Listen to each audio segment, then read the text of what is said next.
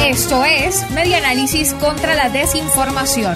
Compartimos noticias verdaderas y desmentimos las falsas. Reconstruyendo la información para la democracia.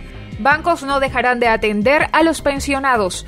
Una nueva cadena ha circulado por grupos de WhatsApp alertando a los pensionados.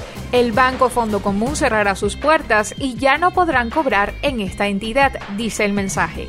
En medio de la incertidumbre que viven los adultos de la tercera edad en Venezuela respecto al cobro de sus pensiones y bonos, este tipo de unidades informativas no son nada nuevas.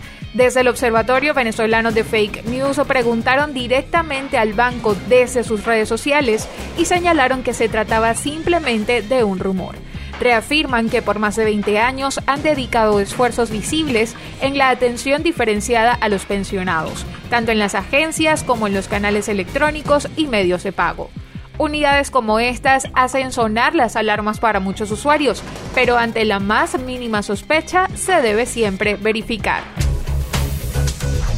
Esto fue Media Análisis contra la Desinformación.